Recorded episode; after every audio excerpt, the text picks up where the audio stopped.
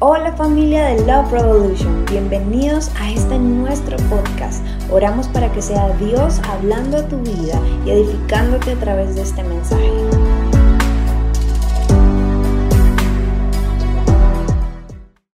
Yo quería comenzar con esta actividad. Primero, para quebrar como, como todo el ambiente de, de las carreras y todo eso, aunque la adoración estuvo espectacular. Pero hace 15 días, o ¿hace cuánto jugó el Búcaros? Hace una semana. Hace, una semana. Yo quedé impactada. Yo quedé impactada. El Bucaramanguita, lastimosamente, quedó eliminado junto con el Nacional, que es mi equipo. Dios mío. Bueno, no podemos hacer nada ahí. La plática no dio. El fútbol mueve cosas en las personas impresionante. Se vuelven genios, opinólogos. Yo amo escuchar a grupos de hombres hablar de, fútbol. O sea, ellos saben toda la vida y opinan y eso, no, papi, sí, esto, lo otro. Pero hace ocho días que yo estuve en el estadio, a mí me encanta. O sea, yo, yo también quiero el Bucaramanguita pero que mi, como mi esposa está viajando, entonces lo estoy diciendo aquí delante de ustedes, no lo sostengo delante de más. y hace ocho días que fui, o sea, el, el, el, el, el, el me quedé, la atmósfera, el ambiente, el lugar, eso parecía como una iglesia, una iglesia de fútbol. Ese parecía el templo, ese lugar, el estadio era el templo absolutamente de todos. Allá yo sentía que todo el mundo era libre. Allá todos los hombres eran libres, decían palabras de adoración, atmósferas de adoración. y eso era como una liberación de vocabulario. Eso todo lo que tenía en los bolsillos lo ofrendaban. Hacían pacto lanzaban todo a los árbitros, todos se unen en una misma atmósfera, en un mismo ambiente contra el árbitro, todo contra el otro equipo. Era una cosa impresionante. Al final, si se querían encontrar con los hermanos del otro equipo, para imponer manos, pues se encontraban. Y para mí eso era como tan, Dios mío, yo ya había ido, pero pues este era un partido importante, ¿verdad? Y yo vi todo eso y yo, wow, no lo puedo creer. A mí, yo soy mujer y la verdad pues de fútbol más o menos. Pero ir a un partido a ver el Bucaramanga, para mí eso fue espectacular. No lo sostengo en la antena de. Porque el pastor está viajando y les manda un saludo. Pero me encantó, me encantó, me encantó. Antes de uno entrar al estadio, cuadras antes, usted, toda la hinchada, se montan en un viaje al cielo de una matita verde. Y si usted va pasando por ahí, también lo montan. O sea, ellos se preparan todos antes de entrar al estadio y eso es una cosa increíble. Todos están ahí juntos en su viaje de la matita verde. Y uno pasa y es como, uh, guardando las cositas también, ¿verdad? Pero fue una cosa increíble, a mí me encantó. Quedé enamorada y aunque perdimos, yo perdí por partida doble nacional en Bucaramanga. Para mí fue el mensaje contundente. Y el mensaje de lo que yo vi en el estadio fue pasión. Y Marcos 12:30 dice, ama el Señor tu Dios con todo tu corazón, con toda tu alma, con toda tu mente y con todas tus fuerzas. Y esta es la prédica de esta mañana. Pasión. ¿Es tu vida un reflejo de la pasión de Cristo? Sabes, yo vi eso en el estadio, la gente apasionada, o sea, literal, salían todos después de que se acababa el equipo y como a buscar ese, ese bus del Bucaramanguita que se varó antes de llegar. Pero la gente era desesperada, no, el Búcaros y todo el mundo está allá afuera, los que no tenían dinero para la boleta, ay, ayúdeme, colabóreme, y ahí sí todo el mundo quiere colaborar, claro, es para ver al Bucaramanguita. O sea, era una pasión increíble, comienza a sonar una canción y todo el mundo se une. Y eso me quedó impactado, me dejó, me voló la cabeza y dije, Señor, esto está chévere, pero necesitamos ser así contigo. Tu vida es el reflejo de la pasión de Cristo. Así como la gente en el estadio estaba apasionada, Jesús también entregó todo en cuerpo y alma. Y Él fue el más apasionado por tu corazón y por tu vida. lo primero que yo te quiero regalar es, tu tiempo define lo que te apasiona. Y no te estoy hablando de que el proceso, de lo que dedicas mayormente, que es el trabajo, te apasione, pero sí te apasiona la meta, que es el sueldo. Tu tiempo define. Oye, Gaby está administradísima. tu tiempo define lo que a ti te apasiona. De pronto tú eres de los que dice paz, pero yo vengo a la iglesia, yo soy una buena persona, yo levanto mis manos. Pero si todo fuera por ese mensaje, yo creo que el mundo ya estaría evangelizado de Cristo. Yo creo, iglesia, que tiene que haber una pasión en nuestro corazón por Jesús, por Cristo, que se debe despertar. Yo quedé impactada por lo que vi en el estadio y dije, Señor, ¿cuánto será que podemos hacer así en la iglesia? O sea, no puedo volver a chinche menor, pa, de dos porque ese no es mi. Eso lo aprendí acá. Yo no sabía qué significaba eso. Lo aprendí. Me gustó. Pero ¿cómo está tu pasión en cuanto a Dios? No te estoy diciendo que no vayas al estadio B. Si ganas, si pierdes, si está en la B, la A, B, eso es delicioso. Uno, nosotros nos inventamos las palabras cristianas. Ya todo el mundo es, y, y, y yo no sé qué. Nosotros hijo de frutas. Porque eso es una pasión increíble. Pero me encantaría que eso se viviera en tu vida con Dios. Tu tiempo define lo que te apasiona. Ahora, tu pasión está alineada a lo que Dios te mandó a hacer. Está alineada. Yo soy apasionado en trabajar. Yo soy apasionado en estar en redes sociales. Yo soy apasionado en cocinar, en hacer aseo. Las mujeres decimos amén, que eso sea mi esposo. Pero tu pasión está alineada a la voluntad de Dios para tu vida está alineada o tienes el corazón dividido entre Dios, el trabajo, una relación, la familia, porque la familia a veces también divide nuestro corazón y nuestra pasión con Dios. ¿Hacia dónde está alineada tu pasión? Sabes, Dios amaría que esa pasión que Él tiene por ti fuera correspondida por ti. Y no solo es en las buenas, porque a veces nosotros condicionamos a Dios. Decimos, no, si el Señor me responde este trabajito, yo ya le prometí a Dios que, que yo le entrego, que yo le entrego un montón de cosas, yo se lo prometí. Si Dios me hace el milagrito, yo me comprometo. No, yo me comprometo. Y a veces eso puede sonar muy normal, pero eso está, estás condicionando el amor de Dios. Si Él hace, si Él me responde, ¿Acaso no fue suficiente a lo que hizo en una cruz?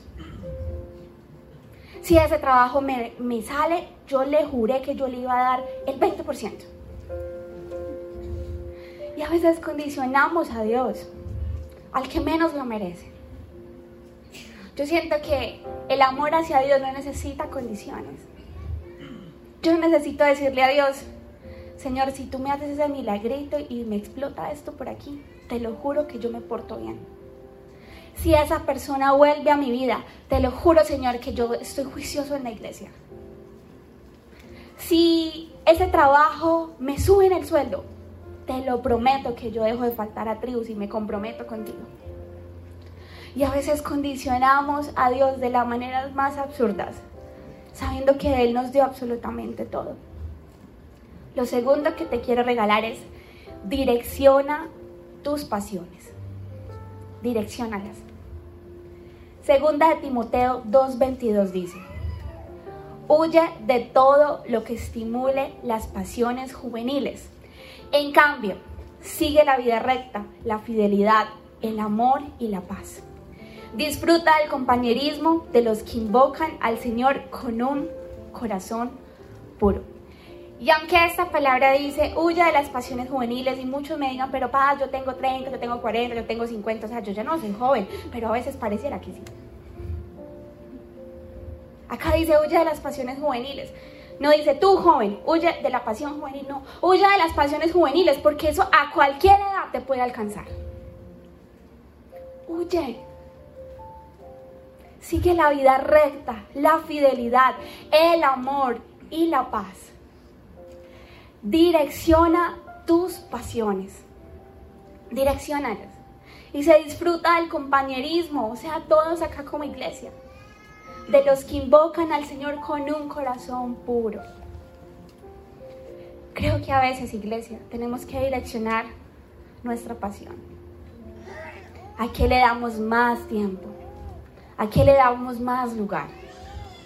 Y tenemos que direccionarlo.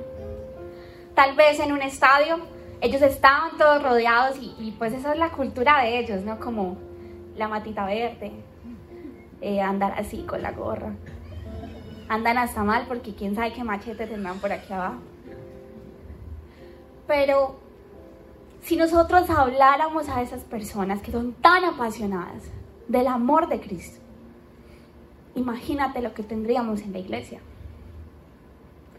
Direcciona tus pasiones. En este tiempo de tu vida, evalúa qué es lo que está abundando. Está abundando la presencia de Dios, las promesas, el amor. ¿Qué está abundando en tu vida? O tú dices, no, pues la verdad últimamente me está yendo mal, mal, mal y mal. Sabes, tienes que direccionar tu pasión. Tienes que direccionar de quién te estás rodeando. Tienes que direccionar qué estás haciendo. Si tu vida se está basando en vida recta, fidelidad, amor y paz, tienes que revisar qué está rondando en tu vida. Direcciona a qué le estás metiendo pasión en tu vida. Porque te llena de paz, de sueños, de visión, de gracia. O te lo roba todo. Y sabes, puedes que sea exitoso en todo, en tus negocios, en tu familia, pero si nuestra vida no está llena de esa pasión por Dios, es muy difícil que aunque todo pareciera que esté caminando bien, tú lo estés disfrutando. Y siempre va a hacer falta algo en específico y ese algo se llama Dios. Está bien que trabajes, que prosperes. La palabra dice, yo deseo que seas prosperado en todo, así como prospera tu alma. La prosperidad viene desde el corazón. Y cuando organizamos esas prioridades, vemos cómo Dios va tomando orden en cada área de nuestra vida. Está bien que te vaya bien, nosotros oramos porque te vaya bien, pero direcciona tu pasión. Tu tiempo, ¿a qué se lo estás dando? Solo ponte a pensar. Dices, no, paz, yo trabajo, pero a veces si somos realistas, dedicas mucho tiempo acá. Y después dices, es que estoy estresado, es que estoy frustrado, es que estoy aquí, estoy frustrado, frustrado. Pero si todo el tiempo estás acá, aun cuando estamos en la iglesia, direcciona tu pasión. Direccionale. No busques excusas para pagar la pasión por Dios y su iglesia. Y aquí es ay, ay, ay. Porque a veces venimos apasionados, Hoy mi cabello se apasionó, ayer me lo lavé y tenía que decirle. A veces es como conectados en la iglesia, recibiendo en la iglesia, mi iglesia es la mejor, mi iglesia, la, la, la. Pero llega una persona en que te encuentras, porque la iglesia está llena de humanos, estamos llenos de humanidad. Y eso no quiere decir que Dios no esté acá. Llega una persona y no, ¿por qué no has vuelto? ¿Qué pasó contigo? ¿Por qué te apagas? Es que esa persona me dijo, me miró, no me habló, me ignoró, me respondió, hoy no estoy bien, hoy tengo trabajo, es que mis amigos, es que aquí, allá. No buscas excusas para apagar la pasión que Dios puso en ti. No la busques. Tienes que tener un ojo que diga, Señor, mis ojos, mi enfoque, todo lo que yo recibo Señor, es de ti. Y hay personas que fallan, que responden mal, que juzgan. Pero eso no tiene por qué sabotear lo que Dios hace contigo. Hacen las personas y queda mal Dios. Eso no puede ser así, iglesia. Nuestra pasión debe ir enfocada arriba. Señor, sucedió esto, pero Señor, yo por qué me voy a desquitar contigo si tú no eres así. Si tú me sostienes. ¿Sabes? Todos necesitamos estar conectados a algo, hasta nosotros los pastores, sí que es cierto, lo necesitamos más que todos. Nosotros tenemos pastores, mentores, a los que cada vez que sucede algo vamos a ellos y, y ellos conocen las peores versiones de nosotros. Necesitamos ayuda, paz. ¿Quién te dijo a ti que tú podías solo o sola? Nadie puede solo y sola. Nadie puede. Jesús necesitó al Padre. Y cada vez que se cargaba, iba y oraba y doblaba sus rodillas. Todos necesitamos que nuestra pasión vuelva a ser tanqueada en la presencia de Dios. Y para eso tenemos que reconocer personas y mentores que tienen de Dios y que pueden levantar tus manos. Es que ¿por qué tienen que saber cosas de mí? Pero ¿quién te dijo que vamos a agarrar eso y apuñalarte? Jamás. Eso no pasa. Pero descárgate eso. Descarga todas esas cosas que te, te vienen susurrando a la mente. No vayas, allá todos son malos, las iglesias son iguales. No, no iglesia. No es así. Hoy vamos otra vez a decir, Señor, si yo te necesito. Y gracias por las personas que tú envías a mi alrededor. Porque aunque a veces yo ni siquiera quiera reconocer lo que tú has puesto de Dios en ellas, yo sé que tu voz está ahí. Miren, hay iglesias diferentes. Y porque sean diferentes, yo no dejo de reconocer que Dios está en ese lugar. Yo entiendo que Dios a veces está en pastores que tienen corbatica, que tienen su faldita larga, y yo por eso digo, ahí no hay de Dios, no, ahí también hay de Dios. Ahí también hay de Dios. Pero nuestro corazón debe ser otra vez direccionado, direccionado a su presencia para que nada haga estorbo entre tú y Dios. Que nada haga estorbo.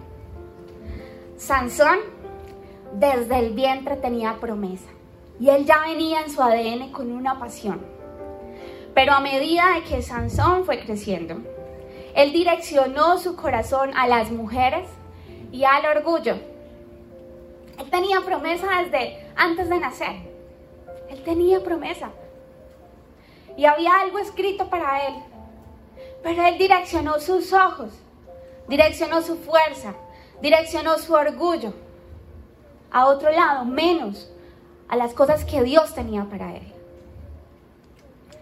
Y sabes, Sansón no termina bien. Él termina sin ojos, amarrado, siendo burla. Y en su peor momento, Sansón se volvió a acordar de Dios. Que no seamos así. Que salgamos de aquí y no solo salgamos encendidos en nuestro corazón, sino que salgamos de aquí todos los días. Señor, buenos días. A ti es el primero que te debo dar los buenos días, no al celular, es al Señor. Señor, buenos días. Señor, hoy vamos para el trabajo. Hoy vamos a desayunar. ¿Qué tienes de palabra para mí el día de hoy que debo aplicar, que la necesito? Que si pasan cosas, yo tengo que aplicar todo lo que tú me dices en la mañana. ¿Qué es? Tercero, ¿Estás preparado para defender tu fe con pasión? Y defenderla a veces no es solo de la gente de afuera, defenderla es de nosotros mismos, defenderla es de nuestro mismo pecado. ¿Estás preparado para defender tu fe con pasión, iglesia? Esto es una palabra corta, pero creo que no hay más por decir. Iglesia, es tiempo de que movamos nuestra fe. Es tiempo de que con pasión defendamos. Y defender no es estar juzgando, no es estar lanzando, no es estar apuntando.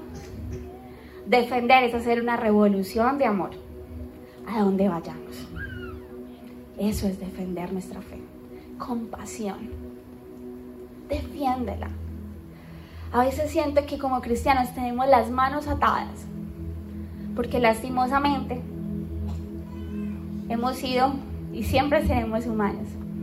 Pero el nombre de la iglesia ha quedado manchado, porque muchos no direccionaron su pasión a Dios, sino que la direccionaron a otro lado. Y sabes, tampoco es para decir, es que vea cómo se portaron de mal, no, eran humanos, se iban a equivocar. Pero si hoy estás en este lugar, yo te reto a que defiendas tu fe con pasión. Y con pasión es que tu testimonio sea impecable. No te estoy diciendo, tienes que ser perfecto, no. La perfección se la dejamos a Dios. Pero sí tenemos que ser coherentes, iglesia. Defendamos nuestra fe con pasión. Y con pasión es alinear toda nuestra vida a su presencia. Es alinear lo que nos cuesta a su presencia. Es alinear nuestros pecados y decir, Señor, esto me cuesta horrores. No sé ni cómo soltarlo. Pero, Señor, hoy te lo traigo. Porque yo te escojo a ti más que cualquier tentación, más que cualquier pecado. Yo te escojo a ti, Señor. Defiende tu fe con pasión, aún de ti mismo. Y volvamos a recuperar el buen nombre del Señor. Ya es tiempo de que no estemos con las manos atadas. Ah, tú eres cristiano. Y si usted es cristiano, ¿por qué hace eso? ¿Por qué no hace eso? ¿Por qué no lo otro? Y cuando uno se equivoca, ¡ay! No, pues que era cristiano. ¿Por qué pasa? Se equivocó el cristiano. Tú vas a decir, sí, me equivoqué. Pero una vez más, gracias a Dios que lo tengo a Él para volverme a levantar. Direcciona tu fe con pasión y quiero que ahí donde estás, inclines tus ojos azules y veas el siguiente video.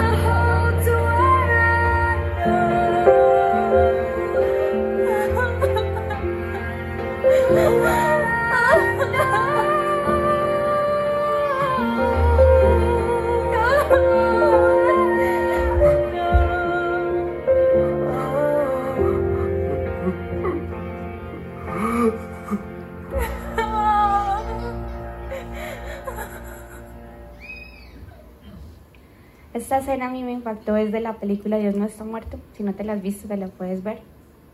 Pero fue una chica que defendió su fe con pasión.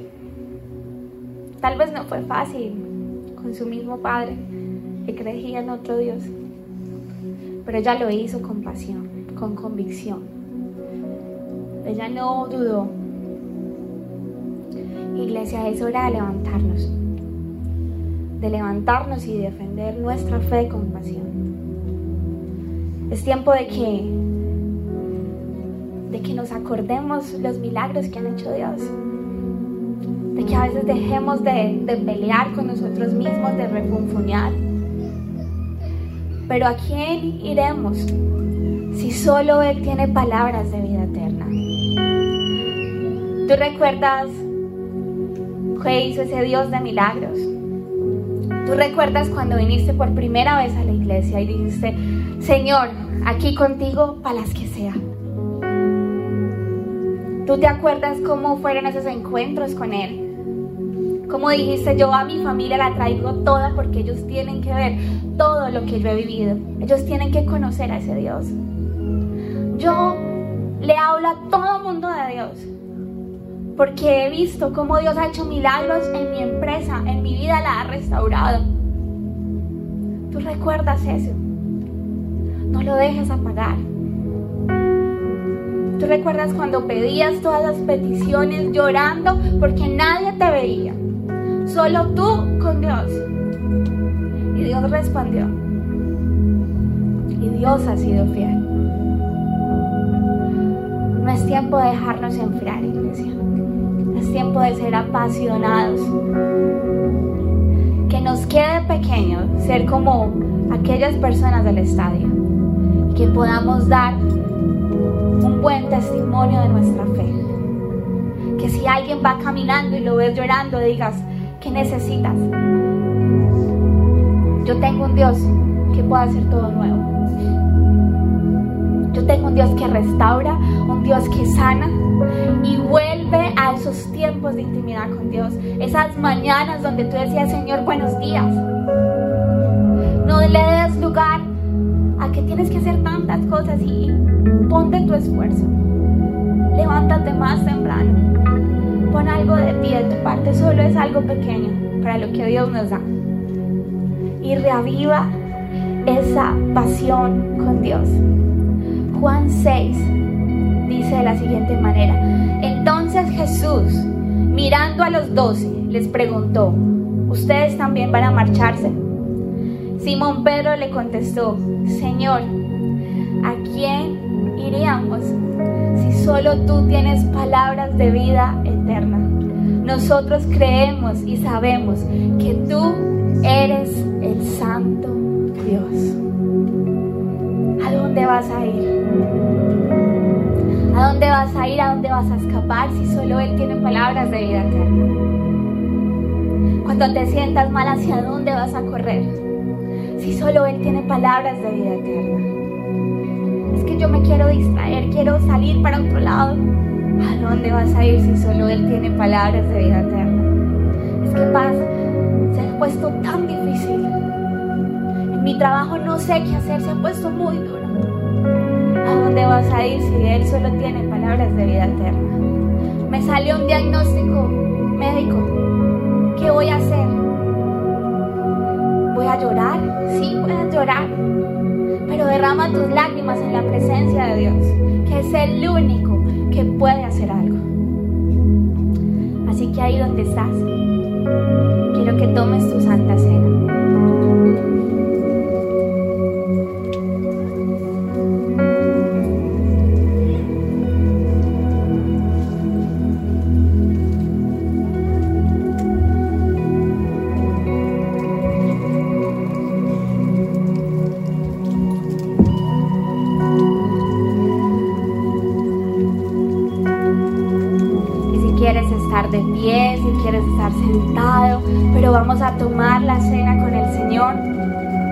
Hoy vamos a sentarnos a la mesa con Él.